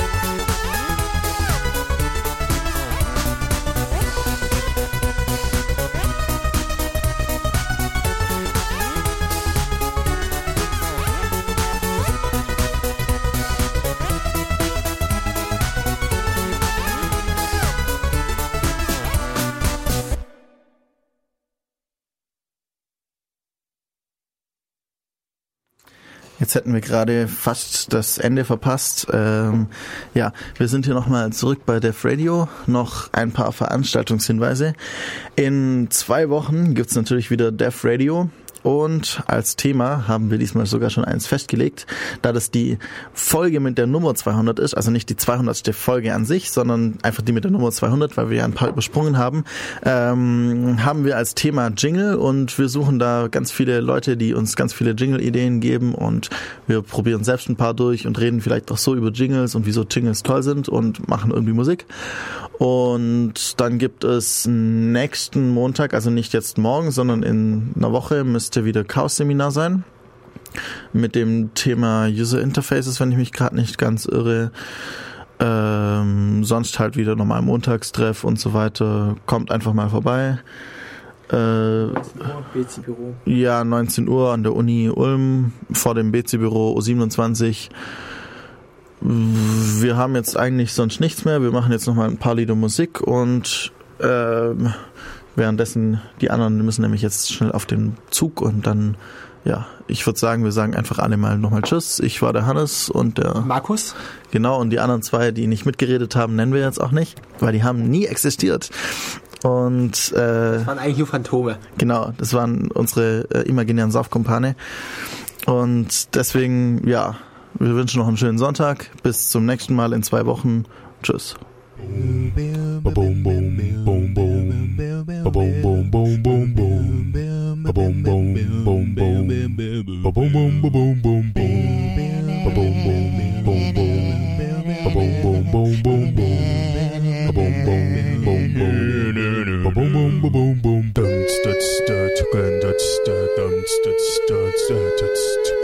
stu stu stu stu stu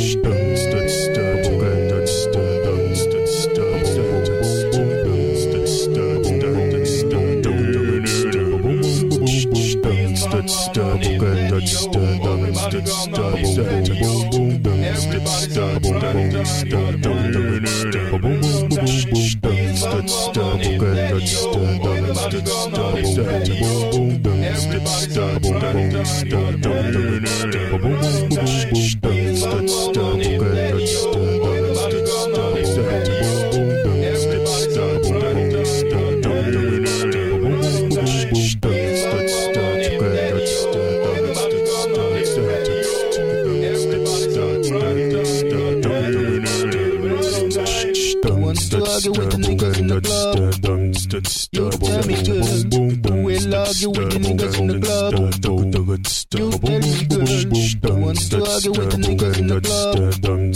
You tell me good. Who will argue with the niggas in the club? You tell me good. Hey, sexy honey mama, go on and shake your booty. Wiggle in my head, going on like that. Stroking my dough, giving on my groove. Hey, sexy honey mama, go on and shake your booty. Wiggle in my head, going on like that. Stroking my dough, giving on my groove. Hey, sexy honey mama,